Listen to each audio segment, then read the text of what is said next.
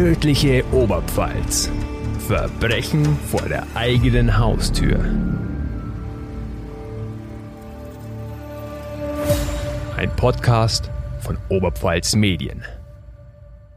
Herzlich willkommen zur neuen Folge unseres Podcasts Tödliche Oberpfalz.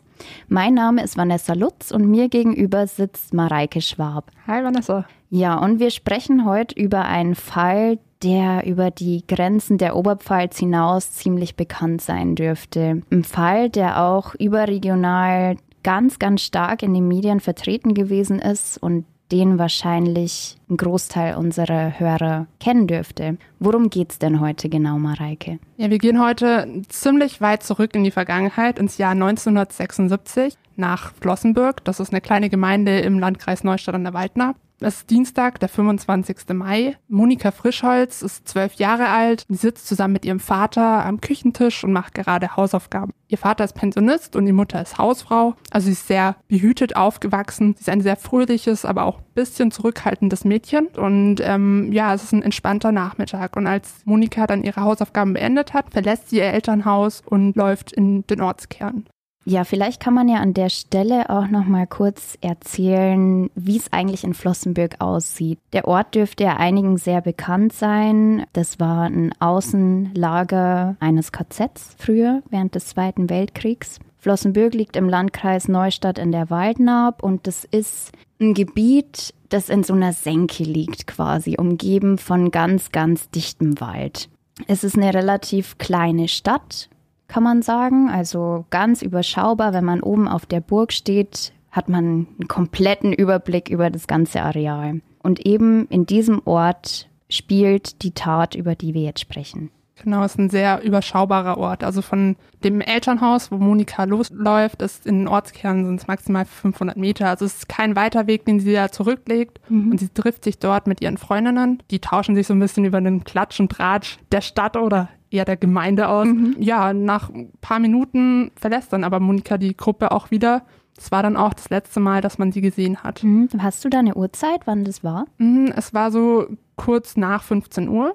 Monika hat vorher noch über einen Jungen geschwärmt. Sie war so ein bisschen in den 18-jährigen Paul aus Floss verschossen. Das ist ein Schlosser. Und sie hat dann auch ähm, einem Kumpel so einen Zettel in die Hand gedrückt, so nach dem Motto, ja, willst du mit mir gehen? Sie hat halt schon sehr für diesen Jungen geschwärmt und man vermutet auch, dass sie eventuell sich dann auch noch mit dem treffen wollte. Aus diesem Grund ist sie dann auch von ihren Freundinnen losgegangen und ja, das war dann auch der letzte Zeitpunkt, dass man sie lebend gesehen hat.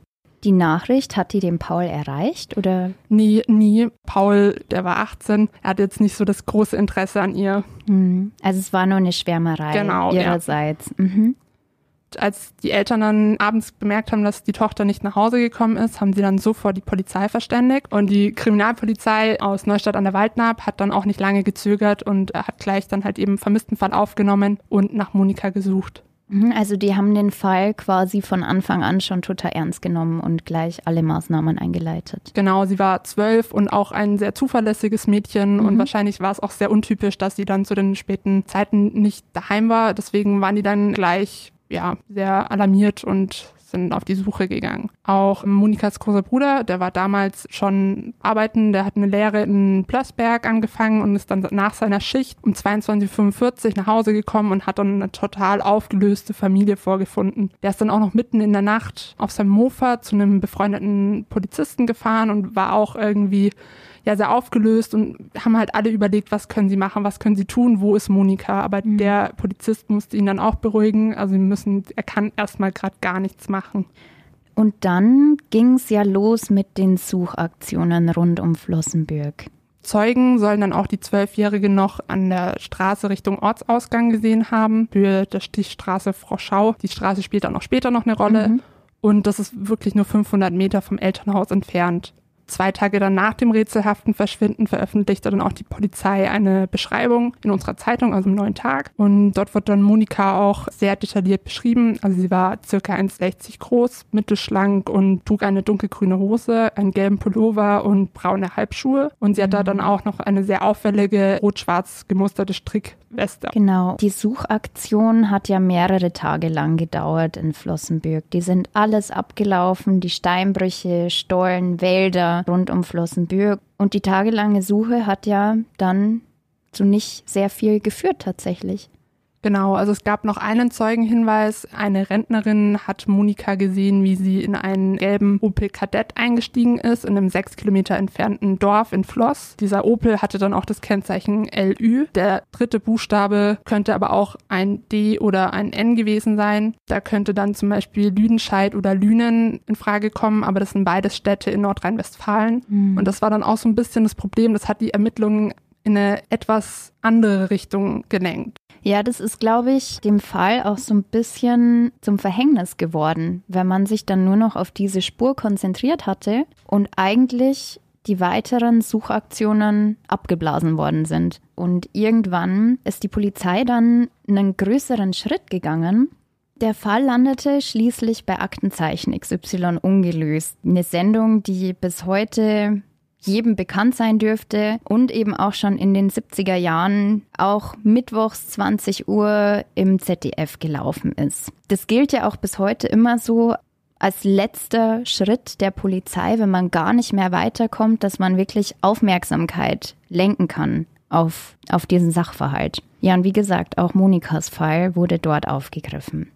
Am 20. Mai 1977 lief dann der Fall, also eine Nachstellung von ihrem Verschwinden da im ZDF. Die haben sich dann aber mehr auf so Parallelen fokussiert, weil im Ruhrgebiet drei Monate nach Monikas Verschwinden auch ein ähnlicher Fall passiert ist. Also da ist in der Stadt Hamm eine zwölfjährige Schülerin ermordet worden und die haben dann eben gedacht, vielleicht gibt's da Parallelen, weil ja eben auch dieses Kennzeichen von dem Auto, was die Rentnerin gesehen hat, zu dieser Region passen würde. Das Problem war halt dann auch, dass das nicht wirklich weitergeholfen hat. Auch dieses Autokennzeichen, das hat dann die Polizei so in den 80er und 90er Jahren diesen Hinweis auch so gut wie verworfen. Was ganz spannend ist, wenn man sich mit dieser Folge so ein bisschen auseinandersetzt, wenn man die auch nochmal nachguckt, wie da der Tonfall war. Das ist ja dann auch später, also weit später, Jahrzehnte später in den Medien etwas kritisiert worden, weil ja die Konnotation so ein bisschen gewesen ist, dass das Mädchen auch selber schuld war ja, also ich habe die Folge jetzt nicht mehr im Internet gefunden, aber es gab eine Zeit, wo die dann auf YouTube aufgetaucht ist und da hat dann angeblich der Moderator so ein bisschen gesagt, dass ja ein zwölfjähriges Mädchen, das scheinbar dann auch noch hinter Jungs her war, also nicht selber schuld ist, aber vielleicht auch deswegen weggelaufen ist oder so eine Rumtreiberin. Also da wurde mhm. wirklich so der Monika auch ein bisschen die Schuld zugewiesen. Also so nach dem Motto, natürlich passiert so einem Mädchen etwas oder mhm. sie verschwindet. Ähm, das wurde dann halt wirklich von sehr, sehr vielen Medien aufgegriffen und dann auch in den aktuellen Kontext gestellt. Ich meine, das kann man ja in der heutigen Zeit nicht mehr so sagen. Also man mhm. kann ja nicht von dem einen auf das andere schließen. Es mhm, ist zwölf. Gar nicht mehr, ja. Und klar schwärmt man da mal für jemanden. Ja, wie ging es denn dann weiter? Hat Aktenzeichen XY irgendwas gebracht? Also ich könnte jetzt nicht rausfinden, wie viele Hinweise da dann eingingen oder die Polizei dann aufgrund dieser Sendung ähm, nachgehen konnte, aber so zwischen 1976, also dem Verschwinden, und 1986 hat die Polizei schon sehr intensiv ermittelt, hat dann auch regionale und überregionale Spuren geprüft und auch Alibis geprüft und wirklich versucht, diesen Fall aufzuklären. Mhm. Aber es hat irgendwie zu nichts geführt und Monika blieb verschwunden. Also man hat auch keine Leiche gefunden. Wie ging es denn der Familie damit? Sie konnten nicht mal ein Grab für Monika ähm, anlegen oder auch keine Blumen niederlegen. Also es mhm. war wahrscheinlich auch sehr schwierig, weil sie auch immer noch gehofft haben, dass Monika vielleicht irgendwann zurückkehrt. Monikas Mutter hat sich von ihrem Kummer nie erholt. Sie starb dann auch drei Jahre nach Monikas Verschwinden und zurückblieben dann nur der Vater und Bruno, weil der ältere Bruder, also es gab noch einen, der lebte schon in München, also der war jetzt nicht so involviert. Der Vater starb dann auch 1986. Also es gab dann quasi nur noch Bruno, der da weiterhin in Flossenburg nach seiner Schwester gesucht hat. Also man hat sich nie damit abgefunden, sondern immer weiter die Hoffnung gehabt, dass man sie finden kann. Genau, ich habe auch gelesen, dass Monikas Mutter auch an Weihnachten, also ähm, sie ist ja im Mai verschwunden und dann in demselben Jahr an Weihnachten auch immer noch Geschenke für Monika unter den Baum gelegt hat, weil mhm. sie eben gehofft hat, ihre Tochter kommt zurück. Ja, und dann ist sehr viele Jahre tatsächlich nichts mehr passiert. Der Fall ist zu den Akten gelegt worden und wurde zu einem Cold Case. Wie ging es denn dann weiter? Ende 2018 wurde dann der Fall wieder aufgenommen. Also es war 42 Jahre nach Monikas Verschwinden. Wahnsinn. Da hat dann die Kriminalpolizei in Weiden eine Ermittlungsgruppe gegründet. Nach einem sehr interessanten Zeugenhinweis hieß es, also was der Hinweis war, konnte ich jetzt nicht rausfinden, mhm. aber es scheint schon etwas gewesen sein, was dann wirklich die Polizei auch motiviert hat, da so eine Art Soko zu gründen. Ich erinnere mich da, glaube ich, auch dran, ähm, weil ich die Berichterstattung damals verfolgt habe. Ich glaube, auch bis heute machen die ein wahnsinniges Geheimnis draus, was da dieser Hinweis gewesen sein soll. Da ist nichts durchgekommen. Ja, es war wirklich nur Zitat interessanter Zeugenhinweis. Genau. Was es war, weiß ich nicht, aber es wurde dann eben diese EG Froschau, also Froschau, mhm. habe ich ja vorhin schon gesagt, ist diese Lichtstraße, wo Monika zuletzt gesehen wurde. Deshalb dann auch der Name. Die Polizei geht mittlerweile auch davon aus, dass es sich wirklich um ein Tötungsdelikt handelt. Also sie gehen nicht mehr davon aus, dass sie jetzt Monika irgendwo noch leben finden, mhm. sondern sie suchen jetzt auch wirklich nach der Leiche. Mhm man kann so salopp sagen, da ist es dann richtig abgegangen, Flossenbürg. Also es gab so spezifische Punkte, die konkret urplötzlich von der Polizei durchsucht worden sind. Und ich erinnere mich auch noch damals, auch als ich das gelesen habe, ich war mir total sicher, weil die so konkret diese bestimmten Punkte verfolgt haben, dass ich mir dachte, die müssen doch jetzt bestimmt was finden. Ja, also durch den einen Zeugenhinweis sind die auch ein bisschen weitergekommen. Also der letzte Hinweis, der damals einging, der hat eben gesagt, der Frau Schau war die letzte Straße, aber durch den neuen Hinweis konnten sie dann eben rekonstruieren, dass die Monika dann auch auf der Abzweigung Richtung Waldkirch, einem kleinen Weiler in der Nähe von Flossenbürg, gesichtet wurde. Und durch diesen Hinweis sind dann die Polizisten ein bisschen weitergekommen. Sie haben dann aber auch eine Belohnung in Höhe von 10.000 Euro ausgesetzt. Also mhm. wenn jemand noch Hinweise hat, die zur Aufklärung des Falls führen oder auch zum Täter, dann sollen sich bitte alle melden. Die haben dann auch groß in den Zeitungen das verkündet und auch die Telefonnummer angegeben. Also haben wirklich nochmal die Öffentlichkeit aufgerufen, da zu helfen. Mhm. Weil Mord verjährt ja nicht. Also die gehen wirklich davon aus, dass Monika ermordet wurde.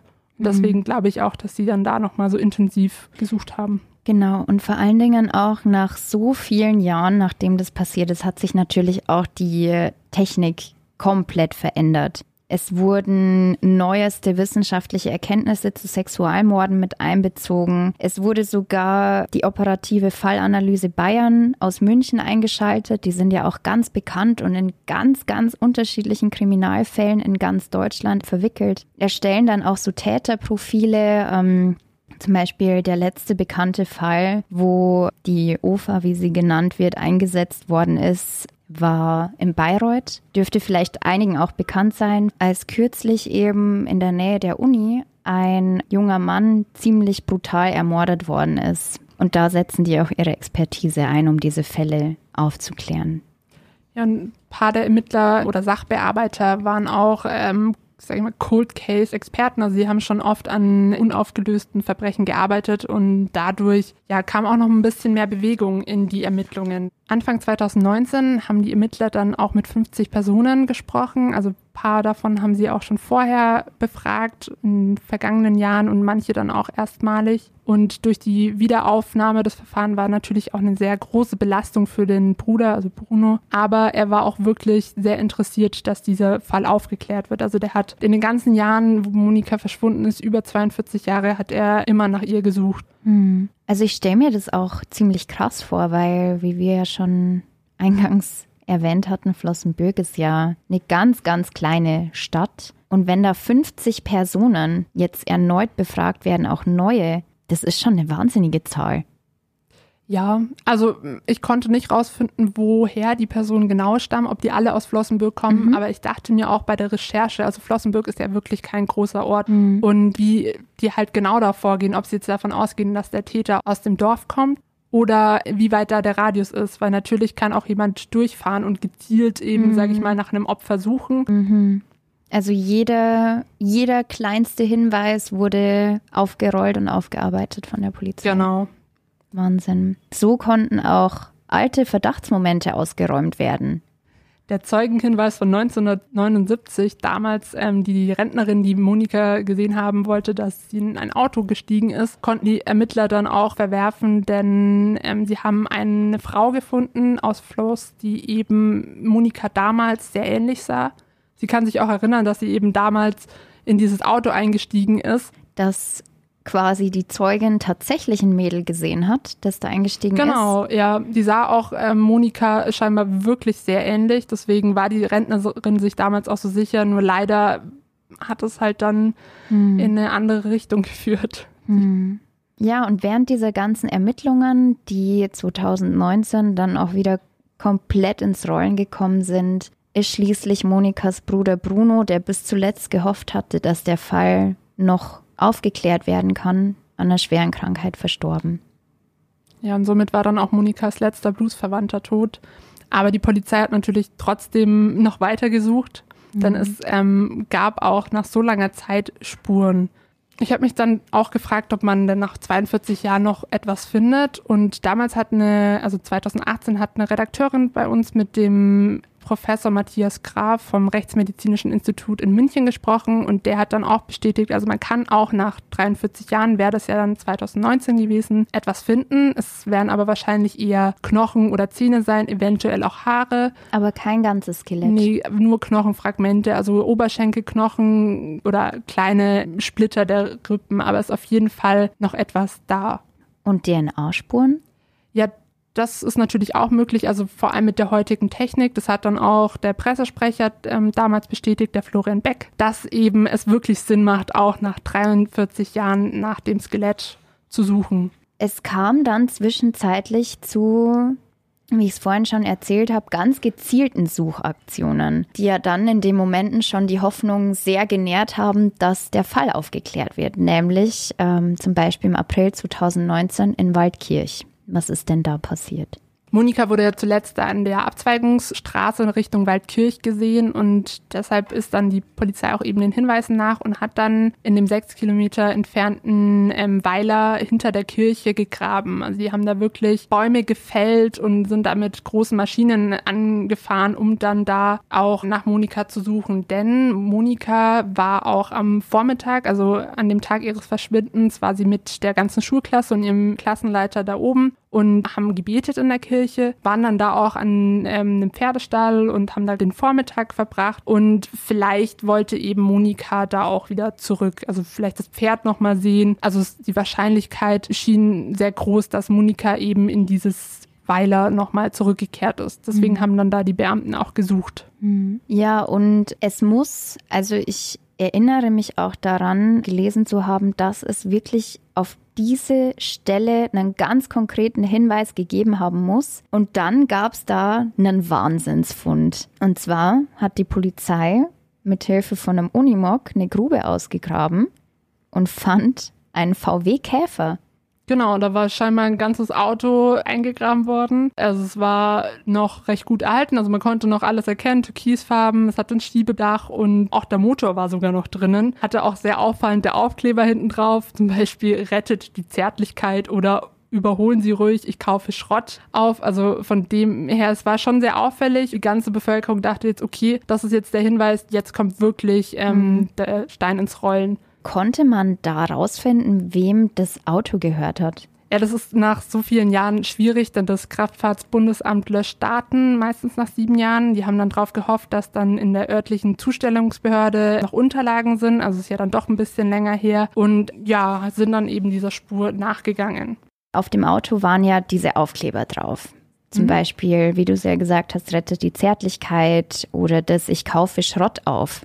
Konnte man da irgendeinen irgendeinen Schluss drauf ziehen, wem das gehört hat? Also ob es an den Aufklebern lag, dass sie wirklich rausgefunden haben, woher der Käfer stammt, weiß ich jetzt nicht. Mhm. Aber sie haben dann auf jeden Fall diesen Fahrzeughalter ausfindig gemacht. Bei dem Eigentümer des Fahrzeugs handelt es sich um einen inzwischen verstorbenen Mann aus der Region, aber der hat definitiv nichts mit dem Fall zu tun gehabt. Warum hat der sein Auto eingegraben? Das weiß ich nicht. Also ich habe mich auch kurz gewundert, weil halt wirklich komplett das Auto ja mit Motor, es schien damals schon, als es eingegraben wurde, nicht mehr ganz fahrtüchtig zu sein, aber es wurde auch um diese Fundstelle herum ziemlich viel Müll gefunden, also eine Nähmaschine und irgendwie mhm Plastik. Ist das so eine Schrottstelle oder so eine Müllstelle? Kann ich mir gut auch. vorstellen. Also vielleicht hat dann da jeder einfach seinen Müll entsorgt. Ja, was ganz am Anfang auch die Hoffnung genährt hatte, dass man neben dem ungewöhnlichen Fund der Aufklärung des Falls ein Stück näher kommt, ist, dass neben dem Auto und den Gegenständen auch Knochenteile gefunden worden sind.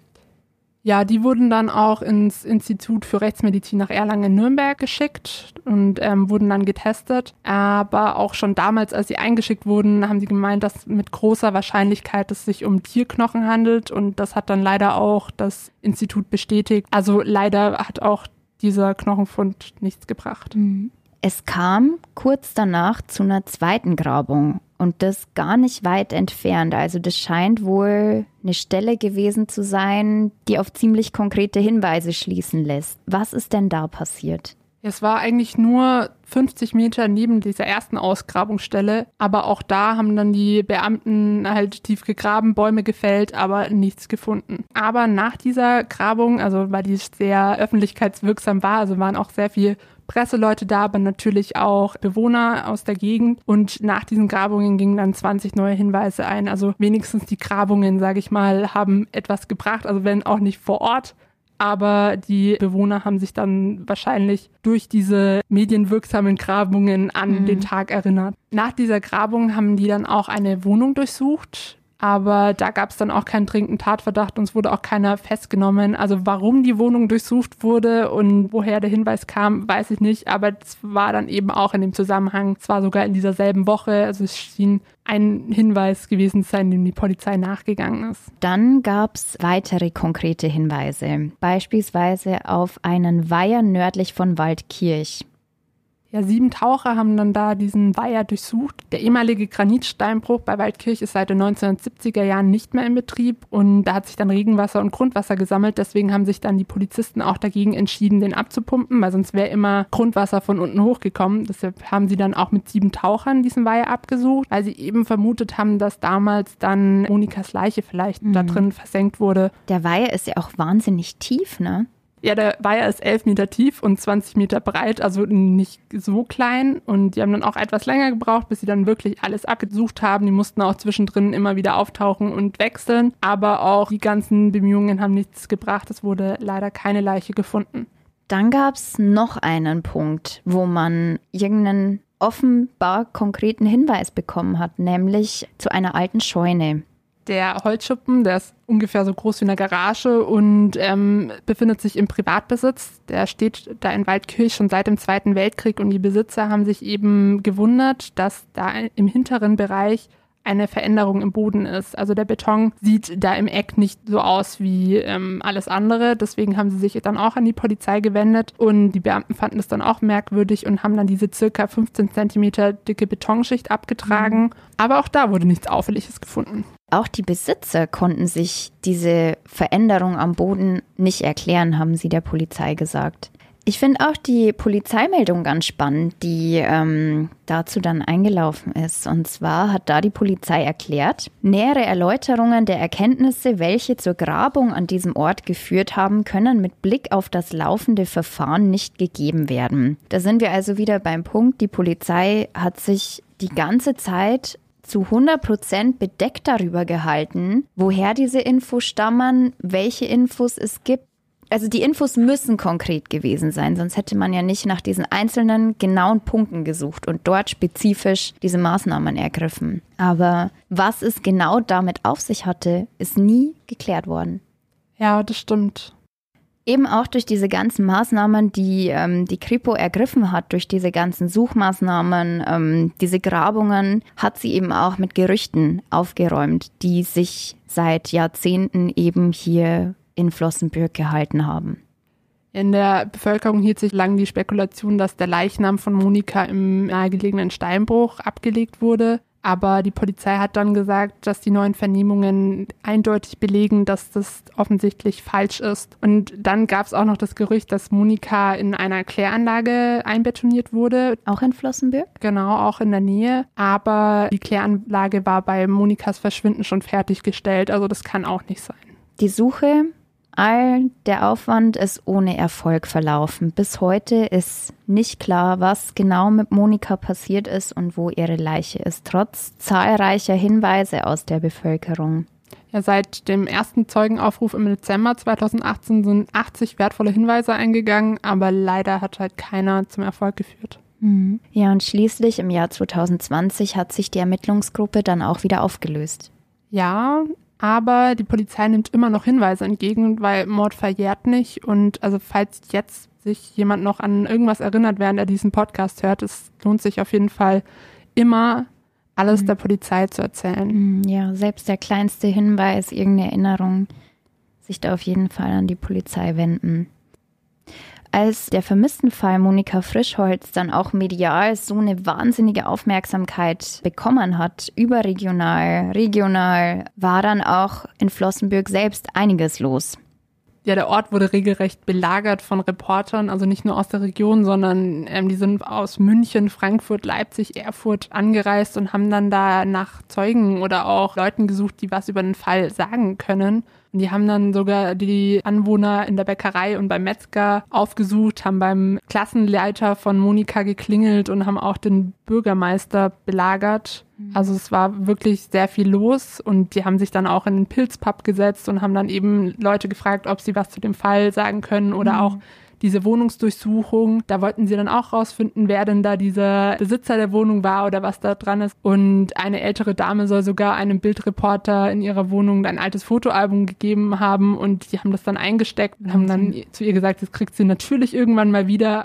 Ja, so sind die Zeitungen an Klassenfotos von Monika mhm. gekommen. Das ist dann auch dieses ganz bekannte Bild von ihr, das man ja bis heute kennt, dieses bräunliche Foto mit diesem Kurzhaarschnitt, wo man nur ihr Gesicht im Porträt sieht.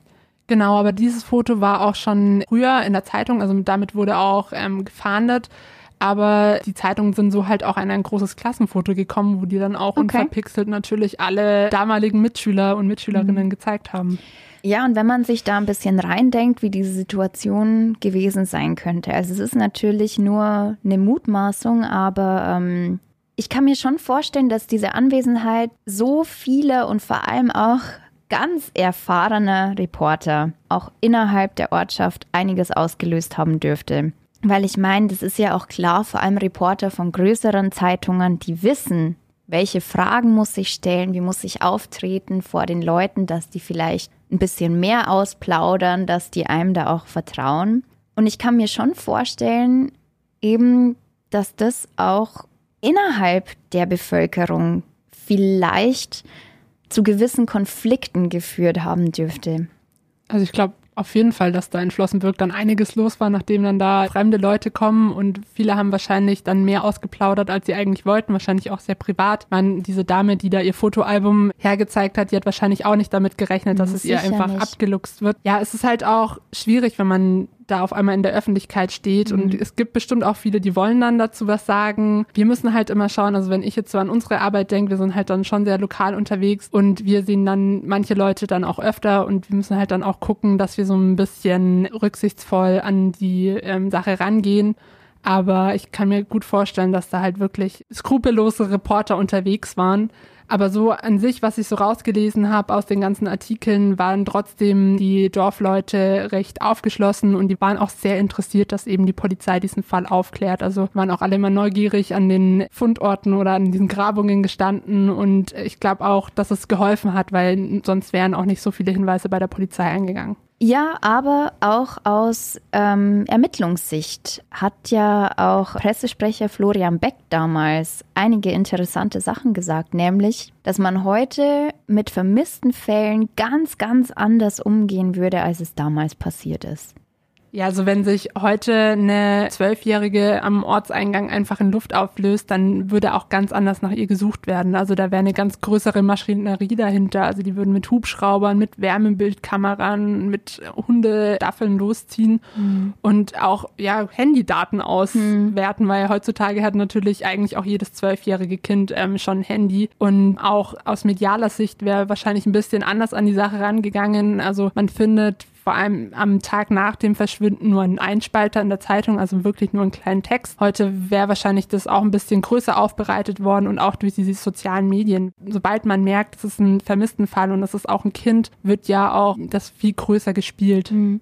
Das merkt man ja auch zum Beispiel bei uns im Online-Bereich, wenn wir vermissten Meldungen teilen ja, allein in den sozialen Netzwerken, was für eine große Reichweite man dann auch hat, wie viele Leute das dann teilen und wie schnell das sich auch verbreitet. Und ich glaube auch, dass das ganz viel mit dazu hilft, ja, dass diese Fälle auch relativ schnell so aus unserer Erfahrung her aufgeklärt werden können. Wenn man nur an den Fall im Oktober 2021 denkt, da ist diese achtjährige Julia aus Berlin an der deutsch-tschechischen Grenze verschwunden mhm, und da waren ja zahlreiche Artikel bei uns im Netz. Es waren auch rund 1400 Einsatzkräfte aus Tschechien und Deutschland da in den mhm. Wäldern unterwegs und sind auch mit 115 Suchhunden ähm, losgezogen. Es gab Polizeihubschrauber und Drohnen und das Mädchen wurde ja dann auch zum Glück wohlbehalten gefunden.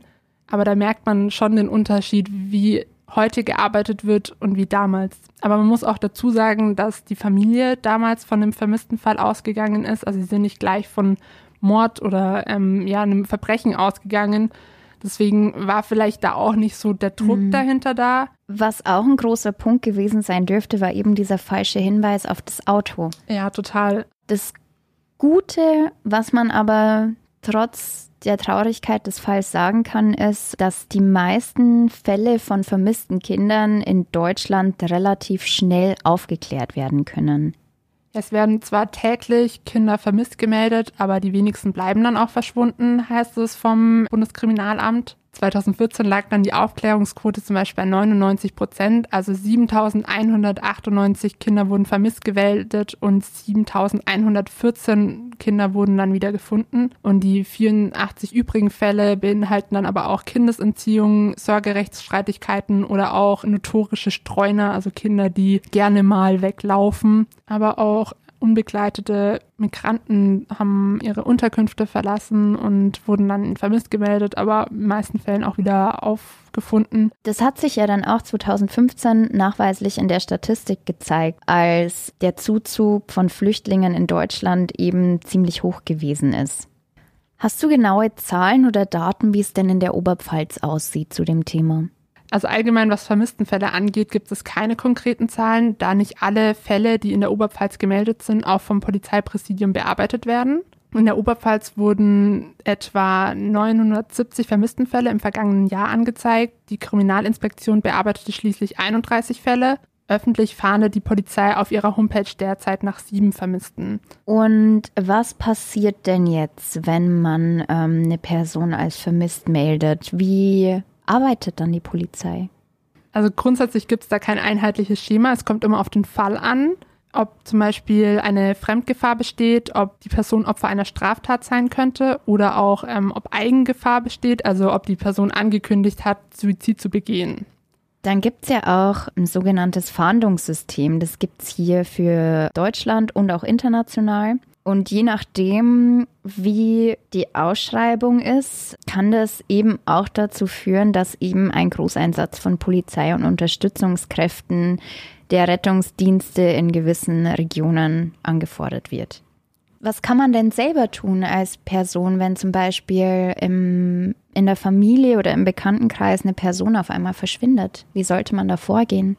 Also es immer wichtig, alle Erkenntnisse und Informationen mit der Polizei zu teilen. Also auch insbesondere die bekannten körperlichen und psychischen Erkrankungen, aktuelle Probleme und Sorgen, die die vermisste Person haben könnte und auch Kontaktpersonen. Wo hält sie sich denn normalerweise auf? Ja, und was passiert, wenn mir im Nachgang noch irgendwas urplötzlich einfällt? Weil ich kann mir schon vorstellen, so im mittendrin, so in dieser total aufgeheizt und emotional schwierigen Situation, dass man sich da auch so ein bisschen überhaspelt und vielleicht manche Details vergisst, wenn dann im Nachgang noch irgendwas kommt. Wie reagiert man da dann richtig? Also es ist immer wichtig, alle Informationen der Polizei zu melden, jederzeit. Gar nicht schämen, wenn man da jetzt gerade nicht dran gedacht hat im ersten Moment. Man kann immer die Polizei kontaktieren und Informationen nachliefern. Das ist auch alles ganz gut in dem Flyer von der Polizei gegliedert. Wie sieht's denn aus mit den sozialen Medien oder der Presse? Das ist ja auch eine Frage, die ist ja kürzlich rauf und runter diskutiert worden im Rebecca Reusch-Fall. Der dürfte auch ganz, ganz vielen bekannt gewesen sein, weil eben auch auf Instagram da massiv gesucht worden ist, auf Facebook und die Polizei dann auch eben dieses eine ganz berühmte Bild von ihr zur Suche verwendet hat, ja, das auch ziemlich stark bearbeitet worden ist. Das war einerseits Symbolcharakter für den Fall hatte und sehr einprägsam gewesen ist. Auf der anderen Seite aber die wirklichen äußerlichen Merkmale vielleicht nicht so ganz korrekt wiedergegeben hat. Wie ist da die Lage? Ist es sinnvoll, die sozialen Medien einzuschalten oder also es kann auf jeden Fall ein sehr wertvolles und geeignetes Instrument sein, aber man muss immer abwägen. Also es gibt auch Risiken oder Gefahren. Also beispielsweise, wenn die Person suizidgefährdet ist, dann kann natürlich so ein Aufruf in den sozialen Medien auch irgendwie einen Druck auslösen. Also es könnte etwas Schlimmeres passieren, aber Grundsatz lautet eben insbesondere unter dem Aspekt Datenschutz oder mhm. Privatsphäre, mhm. was möchte man denn über die Person preisgeben? Ja. Weil angenommen, sie taucht wieder auf, also ist es doch nicht so schlimm wie gedacht, dann stehen halt sehr viele Informationen im Internet. Mhm. Also immer abwägen, aber da gibt die Polizei auch Tipps. Also man ist da nie alleine. Sobald man eine Person vermisst gemeldet hat, kann man auch sich beraten lassen im Umgang mit den Medien. Und meistens hat die Polizei ja auch ein ganz großes Netzwerk und schickt auch Pressemeldungen an an uns, genau. Und die wissen meistens dann schon, wie sie damit umgehen, was sie preisgeben können. Also da kann man denen auf jeden Fall vertrauen. Ja, und wenn dann alles doch gut ausgeht und die Person wieder auftaucht, wem sage ich da dann alles Bescheid? Also ganz wichtig ist natürlich als erstes die Polizei anzurufen. Also entweder die Dienststelle, die für einen zuständig ist, aber auch wenn man in seiner Freude so durcheinander ist, dann einfach die 110 wählen mhm. und denen Bescheid geben.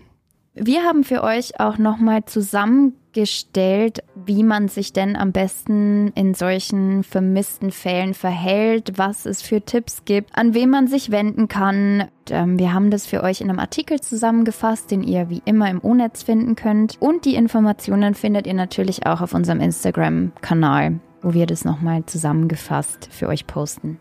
Genau, und auf diesem Instagram-Account findet ihr auch ganz viele Hintergrundinformationen. Also abonnieren lohnt sich. Aber es lohnt sich auch, unseren Podcast zu abonnieren. Überall, wo man es kann. Also Spotify, auf Apple Podcast kann man auch gerne nette Kommentare dalassen oder uns Feedback geben, wie euch denn da die Folge gefallen hat. Also wir freuen uns ja über Lebenszeichen von euch. Ja, am liebsten sind uns natürlich fünf Sterne, wenn es euch gut gefallen hat. Genau. Ja, und ich würde sagen, das war's dann. Mhm. Und bis bald. Tschüss.